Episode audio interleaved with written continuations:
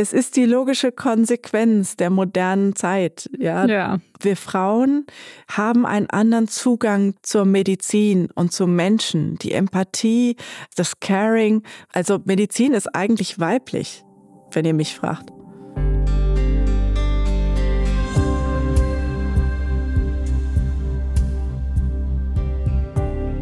Herzlich willkommen beim Podcast Frau Doktor übernehmen Sie. Meine Gästin heute ist Dr. Verena Buchinger-Kähler. Sie ist die Urenkelin von Dr. Otto Buchinger, dem Pionier des Heilfastens.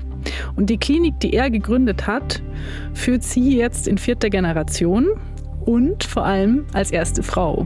Und ich sage herzlich willkommen, Verena. Ich freue mich sehr, dass du da bist. Vielen Dank, Julia, für die Einladung. Sehr gerne. Mein Name ist Julia Rotherbel. Ich bin Chefredakteurin der Apothekenumschau und ich freue mich jetzt auf ein spannendes Gespräch mit dir, Verena, und wünsche allen viel Spaß beim Zuhören. Frau Doktor, übernehmen Sie. Ein Podcast von Gesundheit hören und Apothekenumschau Pro. Verena, so die erste Frage, die naheliegende Frage, glaube ich, für alle ist, wie kam es denn dazu, dass du jetzt als erste Frau Chefärztin und Inhaberin dieser Klinik bist. Ja, also in meiner Familie, habt ihr ja schon gesagt, ist immer im Prinzip die ärztliche Tradition weitergegeben worden. Ich habe einen älteren Bruder, der ist zehn Jahre älter und tatsächlich war es so, dass eigentlich er für die Unternehmensnachfolge geplant war. Mhm. Er hat aber bemerkt für sich, dass das nicht wirklich sein Ding ist. Also er ist definitiv absolut technikaffin und er hat gemerkt, die Medizin, das ist nicht das, wofür er brennt. Und dann ähm, war natürlich die Frage meiner Eltern irgendwo naheliegend, aber sie haben es nicht ganz so einfach gemacht.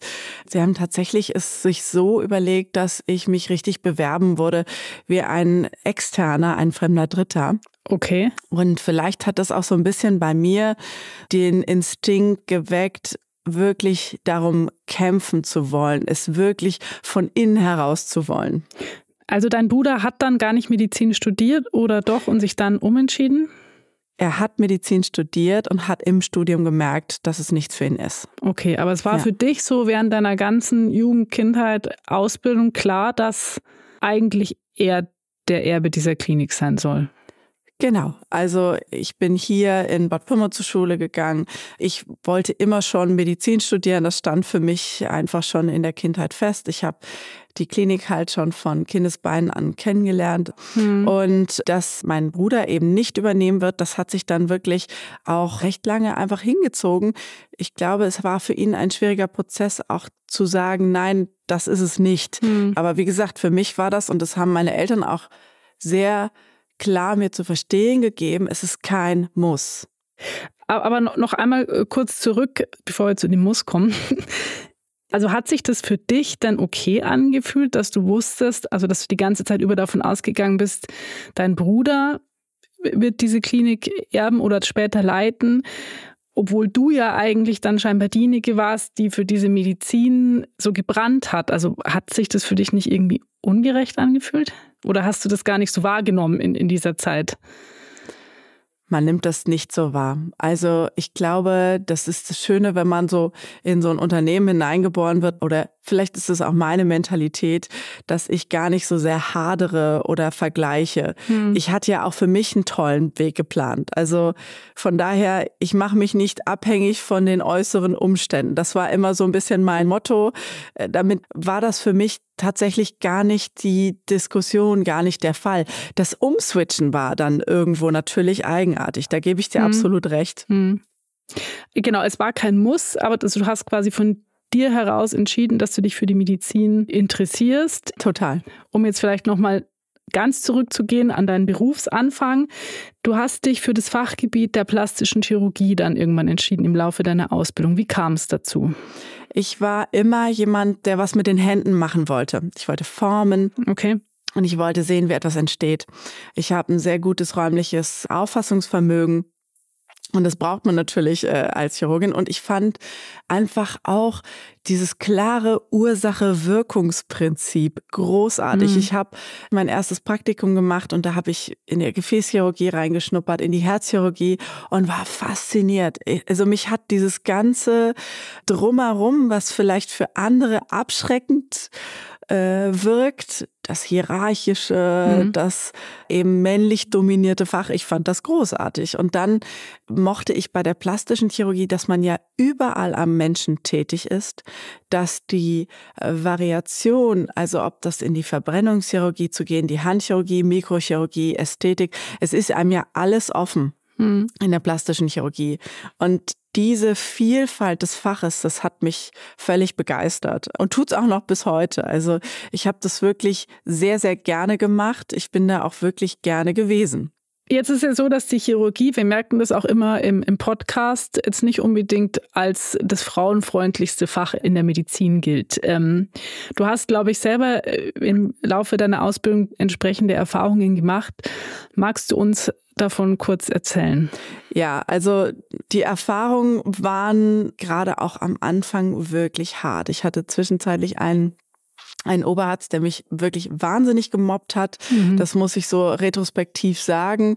Wenn man so drin steckt, ist man zwar verzweifelt und am Boden, aber so wirklich realisiert man das nicht. Da, kamen also wirklich Sprüche von, ach, ähm, lass dich doch schwängern und geh shoppen auf der Kö. Oh und Gott, ich okay. weiß nicht was. Also wirklich so richtig, richtig abgrundtief ja, mhm. wo man dann jeden Morgen in der Frühe, wenn äh, also der Chef nicht da war und zufällig dieser Oberarzt eben die Besprechung geführt hat, wirklich mit Herzrasen da saß. Aber irgendwie, wenn man durchhält, wenn man da auch sich äh, zeigt mit seinen Fähigkeiten, mit eben auch seiner ganz spezifischen Art und sich da nicht verbiegen lässt, das war meine Erfahrung. Ja, ich habe mich da nicht beirren lassen. Ich bin meinen Weg weitergegangen und es kam nach und nach die Anerkennung und das war wirklich faszinierend eigentlich zu sehen, dass ja ein solch feindliches Terrain auf einmal sich ganz anders, also dass man hier Bestätigung findet, dass man auf einmal Zuspruch findet, auch von den anderen Kollegen, dass da eine Solidarität entsteht. Hm. Und das habe ich wirklich so auch für mich mitgenommen. Was habe ich mitgenommen aus dieser Zeit? Insbesondere, dass man sich durchaus ein paar männliche Attribute abgucken kann. Okay. Und zwar sich auch wirklich für wichtig hält, mhm. dass man, wenn man etwas machen möchte und weiß, man kann es, dass man es auch machen soll.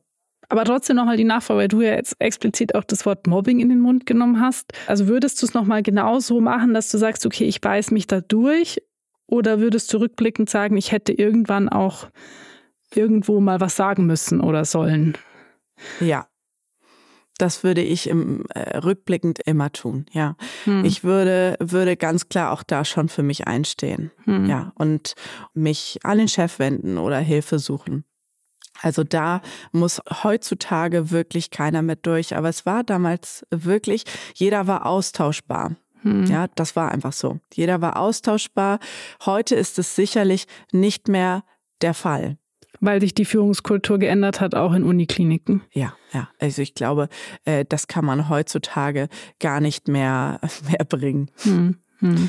Und das ist gut so. Du hast ja nicht nur mit Herzrasen reagiert, sondern du hast tatsächlich auch körperliche Symptome entwickelt, wie Urtikaria oder was hattest ja. du noch erzählt? Renault-Syndrom. Genau. Also das zeigt ja, dass es dich trotz diesem Durchhaltewillen echt irgendwie körperlich und psychisch an die Grenzen gebracht hat. Ganz klar. Ganz klar. Also ähm, viele Symptome, weil man findet für solche Dinge keine Ursache. Es ist auf einmal da mhm. und dann ändert sich etwas vom mentalen Empfinden, vom Stresslevel etc. Und auf einmal sind die Symptome wie weggeblasen. Ja, Körper, Geist und Seele gehören zusammen. Ja, das ist ganz, ganz klar. Und ich musste wirklich viel für mich dort lernen, mir diese Dinge auch ganz bewusst für mich erarbeiten. Das konnte ich für mich nur herausfinden. Hm. Weil wenn jemand von außen zu mir gesagt hat, hey, äh, du arbeitest jeden Tag mindestens zwölf Stunden, du machst am Wochenende äh, 24 oder 48 Stunden Dienste, vielleicht solltest du mal schauen, dass du hier deinen Lebensweg überdenkst, hätte ich gesagt, nee, also um Gottes Willen, ja, also das, das, daran kann es nicht liegen. Retrospektiv würde ich sagen, um mhm. Gottes Willen, mhm. mein Körper hat mir so viele rote Flaggen gezeigt, ja, ja. dass ich äh, da auch durchaus hätte ein bisschen früher reagieren können, ja. Aber es macht mir die heutige Sicht auf mein Leben so viel leichter. Also ich glaube, dieser Weg hat mich wahnsinnig gut geprägt.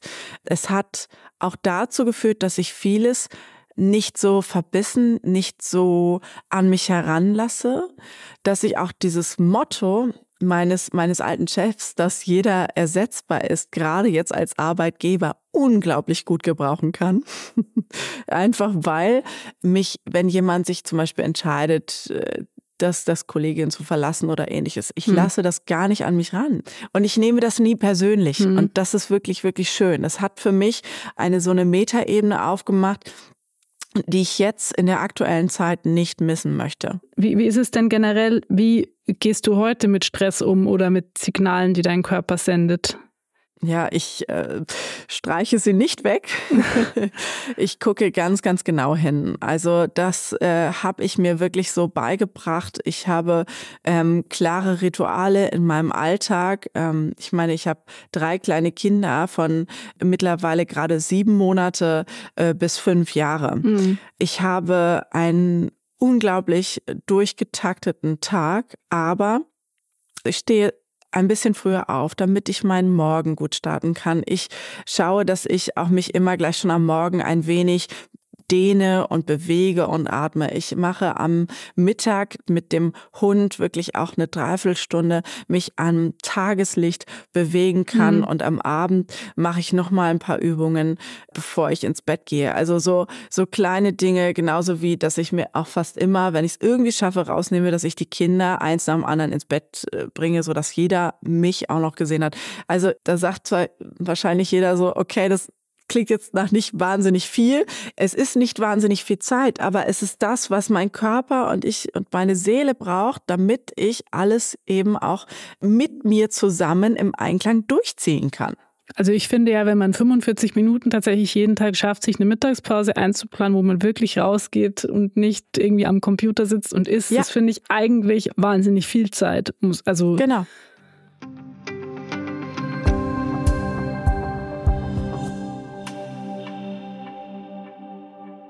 Genau, jetzt sind wir quasi an dem Punkt, du hattest dann gerade so die, diese Unimedizin und den Alltag in einem Uniklinikum irgendwie schätzen gelernt, dich damit arrangiert, erste Anerkennung und so erfahren und dann hat dein Bruder gesagt, nee, es läuft nicht so, wie alle es geplant haben. Kannst du dich an den Moment erinnern, als dir das klar wurde, dass das jetzt tatsächlich so ist, dass er das nicht macht?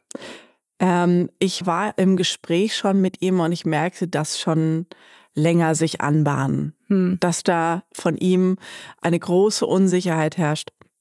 Und habe das also schon ein bisschen mit ihm vorab besprochen gehabt. Und dann hat er es meinen Eltern gesagt und dann haben sich meine Eltern an mich gewendet. Und meine erste äh, Frage ging eigentlich, weil also ich liebe die Natur. Ich konnte mir das auch wirklich gut vorstellen, wieder zurückzugehen in eine Kleinstadt namens Bad Pyrmont. Aber mein Mann, der ja ähm, eben, äh, der kommt aus der Nähe von Hamburg, ist dann beruflich nach Düsseldorf gezogen. Da waren wir eben zusammen. Und äh, den fragte ich dann Sag mal, Schatz, kannst du dir denn das eigentlich vorstellen, in eine Kleinstadt zu gehen, also Weserbergland? Der hatte ja einen total sicheren, super schönen Schreibtischjob, so von 9 to 5, wie man sich das vorstellt. Und auf einmal ist man da als Mädchen für alles im eigenen mittelständigen Unternehmen tätig. Genau, ihr macht es zusammen. Das hatten wir noch nicht gesagt. Ihr leitet Ganz die Klinik. Genau. genau. Mhm. Richtig. Und er sagte dann, ja, total. Eigentlich wollte ich immer schon mal ein Familienunternehmen äh, wirklich auch weiterführen. Ähm, und er kommt aus einer Arztfamilie, also er wusste so ein bisschen, worauf er sich einzustellen hat.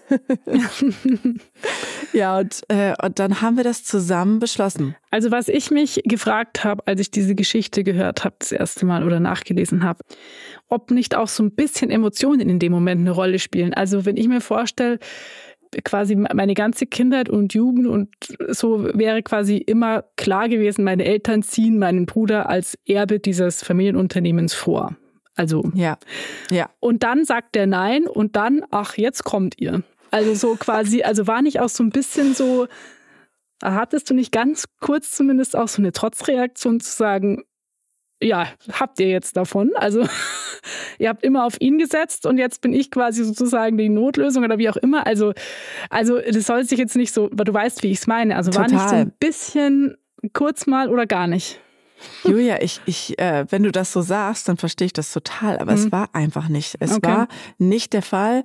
Äh, vielleicht oder vermutlich auch durch diese ähm, Situation, dass meine Eltern dann quasi wie so ein Bewerbungs, äh, ja, dass, dass ich mich quasi auf die Stelle bewerben muss. Vielleicht war es deswegen auch, dass das sofort wieder umgekippt ist. Und man muss ganz klar sagen, ich musste immer für alles in meinem Leben, insbesondere für Anerkennung bei meinen Eltern, extrem hart arbeiten. Mhm. Also von daher war das wahrscheinlich auch eine Situation, die ich kannte. Mhm. Ja, also der Gedanke, als Notnagel ähm, herhalten zu müssen, der kam nicht wirklich auf. Ich muss es einfach so sagen. Also ich will jetzt auch nicht sagen, dass deine Eltern es so empfunden hätten, aber man, man, man kann so ein bisschen so, okay, jetzt will der Mann halt nicht, der quasi so die natürliche Erbfolge hat und ja. Ja, ja. Okay. Also es gab dann tatsächlich diese, diese Bewerbungsrunde, es gab aber keine Konkurrenz oder wie muss ich mir das vorstellen? Haben deine Eltern doch, tatsächlich? Doch, es, es, es gab externe es gab eine Bewerbungen. Externe quasi. Konkurrenz, okay. exakt. Ja, genau. Okay. Genau.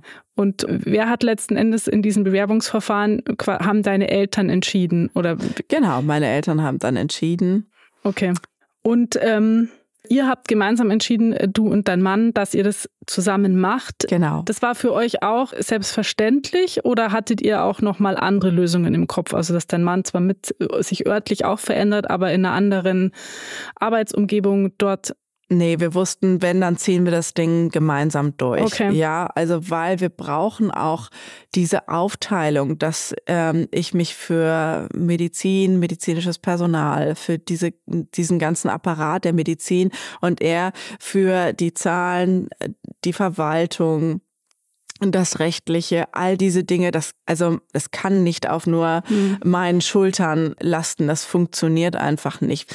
Das hätte ich allein nicht durchgezogen. Das, da, ich brauchte seine, seine Hilfe äh, dabei und brauche sie immer noch und wir ergänzen uns auch als Team wahnsinnig gut.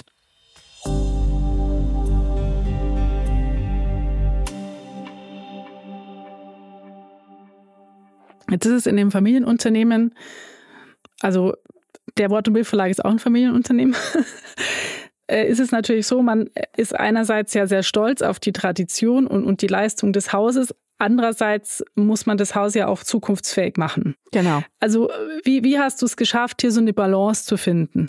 Ähm, Super spannende Frage. Wir hatten ja auch noch den Generationswechsel. Ja, mein Vater hat anfänglich noch als Chefarzt auch das. Ich habe meinen Vater nicht heruntersetzen wollen. Er war ja nun immer der Chefarzt und er wollte weiter noch ein bisschen arbeiten. Und okay. das war für mich auch sehr wichtig, weil einfach dadurch die Tradition aufrechterhalten wird, Wissen tradiert wird und so weiter und so fort. Ähm, und gleichzeitig komme ich und habe eigentlich das Sagen. Ja, ich habe ja das Unternehmen mhm. übernommen. Also habe ich dann für mich entschieden, ich trete dann als leitende Ärztin auf und lasse ihm den Chefarzttitel und wenn er dann in Ruhestand geht, dann bin ich Chefärztin, leitende Ärztin. Okay. So. so haben wir das dann irgendwo äh, geregelt. Dann ist man andauernd in einem Interrollenkonflikt als von Vater zu Tochter, Chefin zu ehemaligem mhm. Chef, die Mitarbeiter, die dann immer noch an den alten Dingen festhalten, weil das haben wir ja immer schon so gemacht. Ja. Ihr kennt es alles. Es ist, es ist kein leichter Schritt. Das muss ich an dieser Stelle wirklich sagen. Wenn man in so ein, ein altes Unternehmen von über 100 Jahren hm. kommt, da laufen die Uhren ganz, ganz anders. Also die Ärzte mussten sich um nichts kümmern, außer ihre, ihre äh, Patienten in der Sprechstunde zu sehen. Es mussten keine Termine gemacht werden.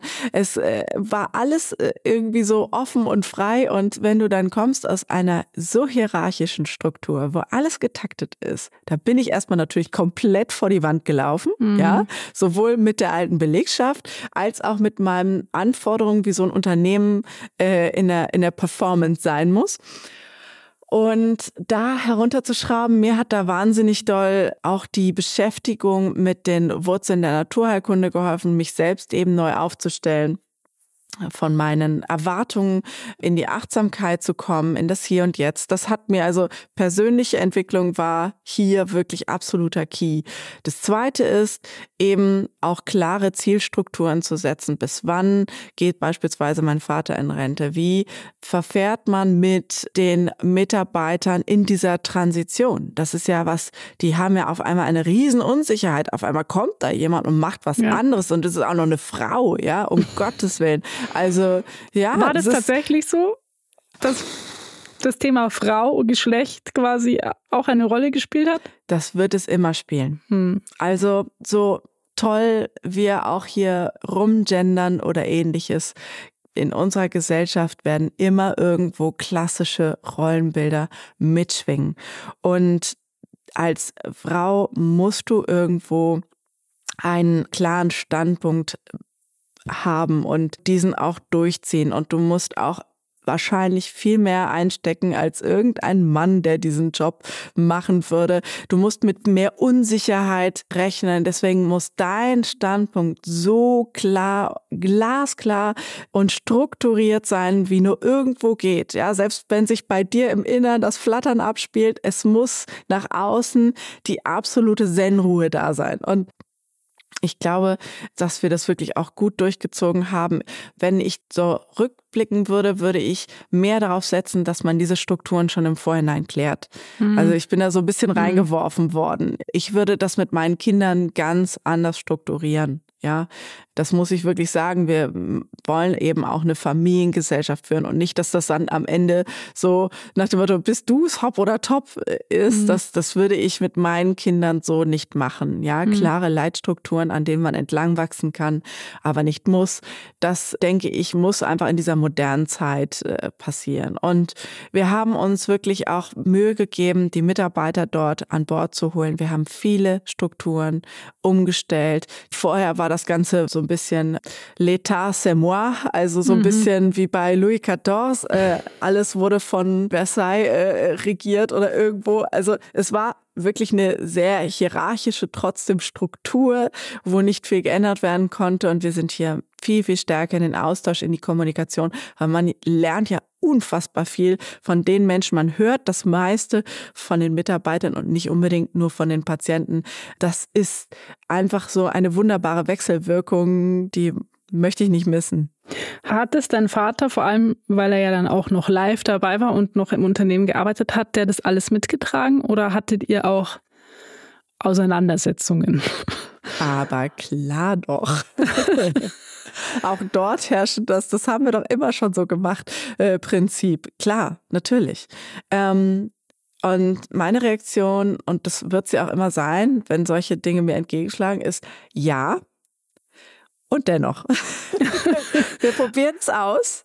Wenn es nicht funktioniert, dann stellen wir es wieder um. Ja, ich habe nie ein Problem damit, irgendwo einen Fehler zu sehen, wenn ich einen gemacht habe oder eben auch äh, Fehlentscheidungen zu revidieren und wieder umzustellen. Das ist alles in Ordnung, ja. Aber also mein Vater war, war wirklich gut von diesem Loslassen-Moment. Das war richtig toll. Mhm. Er hat wirklich auch für sich den Exit gesehen, wo er sagte dann in der Corona-Zeit, also weißt du, die ganze Zeit mit dem ständig testen jeden Tag und die Maske die ganze Zeit. Ich kann die Leute nicht mehr im Gesicht wirklich anschauen. Das ist nicht die Art, wie ich arbeiten möchte mehr. Ich bin, bin über 70. Es reicht, ja. Ich habe mein ganzes Leben lang gearbeitet. Und da war das wirklich äh, von jetzt auf gleich die Entscheidung getroffen und weg. Und es war wirklich, also wenn ich sonst sehe, so Patriarchen, die an allem festhalten mhm. und die im Hintergrund immer noch die Fäden ziehen. Und da bin ich eben wirklich gesegnet, dass ich hier umstellen konnte, dass ich Innovationen integrieren konnte, dass einfach ich auch meinen Führungsstil etablieren konnte. Du hast vorher gesagt, du musstest immer um die Anerkennung deiner Eltern kämpfen. Das war für dich irgendwie normal. Jetzt so würdest du sagen, dein Vater erkennt das alles auch an, was du jetzt für diese Klinik machst? Ja, ich glaube schon. ja, also ich weiß auch, dass er das sieht, wie sehr ich mich um dieses Unternehmen mit Herzblut kümmere, dass mhm. die Patienten, die hierher kommen, wirklich auch ganzheitlich von mir abgeholt werden und wirklich glücklich nach Hause gehen, dass die Tradition fortgeführt wird. Das macht ihn schon sehr, sehr stolz. Mhm. Aber ganz ehrlich, soll ich dir was sagen? Es geht doch eigentlich auch gar nicht darum. Ja, wir sind als Kinder auf diese Erde gebracht, nicht um unsere Eltern stolz zu machen oder deren Erwartungen zu erfüllen. Ja, das sehe ich eben mhm. ganz, ganz klar. Meine Kinder sollen nicht mich stolz machen und meine Erwartungen erfüllen.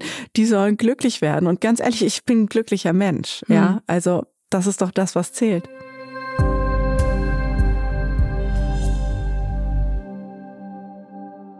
Verena, ich wollte gerne noch zu dem Thema Frauenbild vielleicht generell in der Familie sprechen. Es, sowas geht ja eigentlich über den Beruf hinaus. Ja.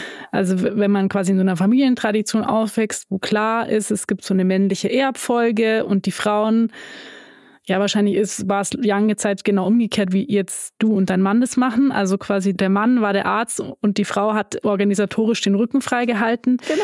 Also wie hat dich denn auch das generell so geprägt, mal abseits von beruflichen Dingen?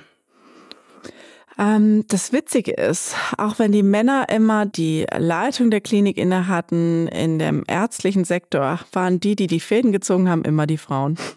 Okay. Ja. Sehr starke Frauen in der Familie. Das muss man einfach ganz klipp und klar sagen. Meine Urgroßmutter war eine Frauenrechtlerin. Die durfte zu der damaligen Zeit noch gar nicht Jura studieren, hat's aber dennoch gemacht und hat dann eine kostenlose Ehesprechstunde angeboten, hat die Frauen mit dem ehelichen Rechten, äh, eben wie können sie eine Scheidung zu dem damaligen Zeitpunkt, also absolutes No-Go. Ja. Äh, das hat die damals schon gemacht. Jetzt meine Großmutter war eben auch diejenige, die hat die Innovation, die hat die Klarheit der Strukturen, wie die Klinik gebaut werden soll. Sie hatte einen sehr skandinavischen Touch in ihrem Design und so weiter. Also von daher, ich, ich würde einfach sagen, es ist die logische Konsequenz der modernen Zeit. Ja. ja. Wir Frauen haben einen anderen Zugang zur Medizin und zum Menschen, die Empathie, das Caring. Also Medizin ist eigentlich weiblich, wenn ihr mich fragt. Also die Zahlen sagen auch, dass es personell tatsächlich weiblich ist, nur die Zahlen an der Spitze sagen oft was anderes. Ja, ja. Ja, das stimmt. Die Spitze ist unglaublich gern männlich dominiert und das äh, ähm, habe ich in der Uniklinik extrem stark gesehen. Wenn ich nach Schwester eine Anweisung gemacht habe, hat die nochmal geguckt, ob mein Kollege damit auch zufrieden ist. Ja, mhm. also das ist gerade äh, in der Uniklinik, glaube ich, auch immer noch echt ein Problem. Hm. Jetzt bist du quasi in der Lage, ja, diese Strukturen in deinem Unternehmen selbst aufzusetzen. Ja. Was machst du denn aktuell als Chefin, um gezielt eben Frauen zu fördern und diese Strukturen, die du gerade beschrieben hast, sich bei euch nicht etablieren oder entetablieren? Also dass tatsächlich auch Frauen in der Medizin als Führungspersönlichkeiten anerkannt werden. Bei uns ist ganz wichtig flache Hierarchien. Ja, mhm. ich äh, bin auf Augenhöhe mit meinen Mitarbeitern. Ja, und wenn wir Erfolg haben, dann haben wir Erfolg im Team. Mhm. Punkt. Da ist niemals eine einzige Person dafür irgendwo zuständig. Ich habe viel mehr Besprechungen eingeführt. Ich habe auch interdisziplinär wirklich auch dort dieses Gespräch auf Augenhöhe, dass man im Team viel stärker vernetzt ist. Wir machen alle zwei bis drei Wochen machen wir wirklich auch eine Mitarbeiterversammlung, um alle auf den neuesten Stand zu bringen. Das ist einfach auch wahnsinnig wichtig, weil diese Zeiten sind extrem wechselhaft. Mhm. Alle müssen mit an Bord sein, um auch so etwas wie ähm, ihr kennt es alle, das Getuschel auf den Gängen, das nicht miteinander sprechen, mhm. sondern übereinander, übereinander sprechen. Mhm genau um dem entgegenzuwirken, haben wir uns wirklich so gut wie möglich äh, transparent zu sein verschrieben. Vielleicht als letzte Frage, so du hattest jetzt schon angedeutet, dass du bei deinen eigenen Kindern vieles anders machen willst oder machst jetzt schon, als es deine Eltern gemacht haben. Also du hast schon gesagt, in erster Linie wünschst du dir, dass die Kinder glücklich sind, aber so tief in deinem Herzen wünschst du dir, dass dieses Familienunternehmen ein Familienunternehmen bleibt? Wünschst du dir, dass deine Kinder sich für Medizin begeistern und wie versuchst du vielleicht, sie jetzt schon da so ein bisschen heranzuführen? Ja, ich begeister sie wirklich jetzt schon tatsächlich für den Beruf des Arztes oder für so ein Familienunternehmen. Also wir hm. brauchen ja nicht nur Ärzte, wir brauchen ja alles, ja. und wenn du als Ärztin, also so sehe ich das eben, mein Sohn kennt schon so viele Fachbegriffe wie über seine Körperanatomie weiß er Bescheid, wo die Lungen sind und wo das Herzchen ist. Er kann schon auskultieren. Ähm, das, also er ist jetzt fünf, ja, es ist jetzt auch nicht, ich will es nicht übertreiben, aber das, das fließt ganz spielerisch ein. Die finden das toll, ja. Mhm. Nochmal, es gibt ja alle möglichen Positionen in einem Familienunternehmen, mhm. vom Koch über Physiotherapie, über Verwaltung, Marketing. Es sind ja wahnsinnig viele Optionen offen. Mhm. Mir wäre es wahnsinnig wichtig, dass sie auf jeden Fall einen erweiterten Kosmos haben. Das hat mir unglaublich gut getan, ja. Und ich glaube, wie gesagt, dass ich auch nicht so eine starke Frau äh, wäre. Das, also es hat mich sehr geprägt, diese Zeit an der Uniklinik. Ich möchte diese mhm. absolut mhm. nicht missen. Und ich wünsche mir zwar nicht, dass sie irgendwie durch so einen harten Weg gehen, aber ich möchte schon, dass sie auf jeden Fall die Welt kennenlernen, dass sie, dass sie andere Unternehmensstrukturen finden und dass sie dann eben entweder 100 Prozent sagen, yo, ich bin dabei oder eben 100 Prozent, nee, woanders ist schöner, ja. Das ist mir unglaublich wichtig. Du kannst nur in etwas gut sein, wofür dein Herz auch brennt, ja. Das, es muss einfach diese Leidenschaft da sein, weil Leidenschaft kommt halt eben auch von Leiden. Mhm. Es wird kein einfacher Weg sein. Ein Unternehmen, ein Familienunternehmen ist kein einfacher Weg. Umso schöner, dass du ihn trotzdem gegangen bist oder gehst. Ja. Verena, vielen Dank, dass du unsere Gästin warst. Dankeschön.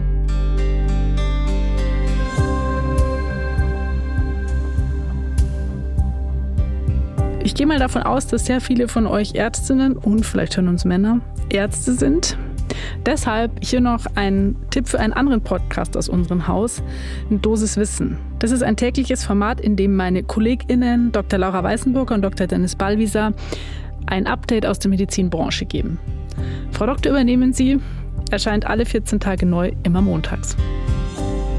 Ein Podcast von Gesundheit hören und Apotheken um Schau Pro.